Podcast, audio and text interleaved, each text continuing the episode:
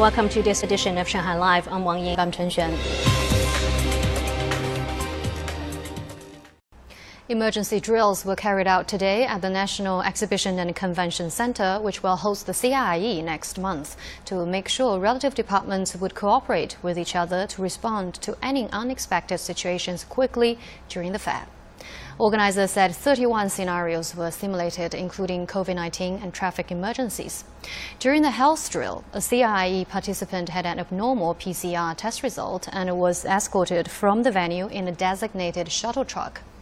At the same time, the places frequented by the individual had to be disinfected and locked down. 50 close contacts of the individual were identified and transferred to a quarantine site. It's been 10 years since the Shanghai government released a plan to develop Qiantan in Pudong. The area where the Shanghai World Expo was held is now home to 48 regional headquarters. Zhang Yue takes us there to find out more. Zhang Yiming works in the real estate management department at Merck Group, a science and technology company from Germany. Three years ago, the company consolidated three of its offices in Shanghai. Zhang and her colleagues made the decision that Qiantan, or an area some call the New Bund, was an ideal location for the new office. We have our own R&D and production uh, facilities in Zhangjiang and also in Jingqiao. So uh, New Bund is a very convenient location to connect uh, our commercial operation in R&D and production facilities. For the real estate uh, perspective, people is the most important element for the for the companies. Ten years ago, the Oriental Sports Center was probably the only building in Qiantan with any sort of notoriety.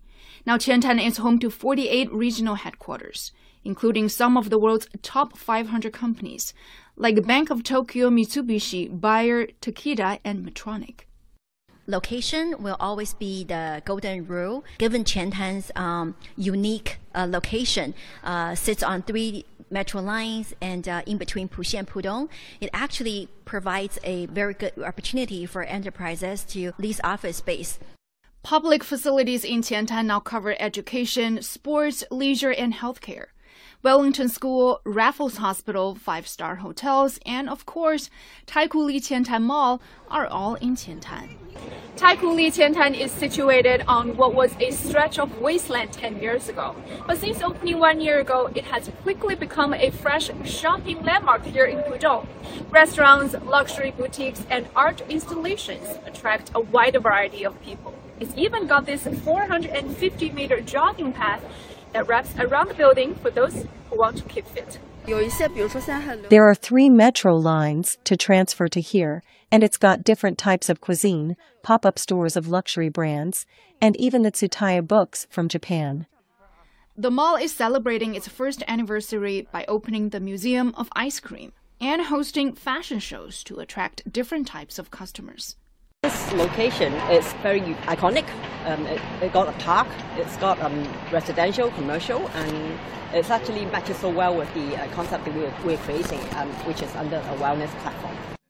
Cai Rong of Lujiazui Group, the largest state-owned developer in Shanghai, says Qiantan has a nice blend of residential, recreational, office, and commercial spaces. 我们也觉得 uh, Qiantan offers plenty of art, sports, and recreational opportunities. Nearly 2,000 rental houses are available for talents to live in. So far, 70% of all construction projects have been completed, and the remaining 30% are at various stages of completion. Office buildings are occupied, while residential and commercial spaces are in high demand.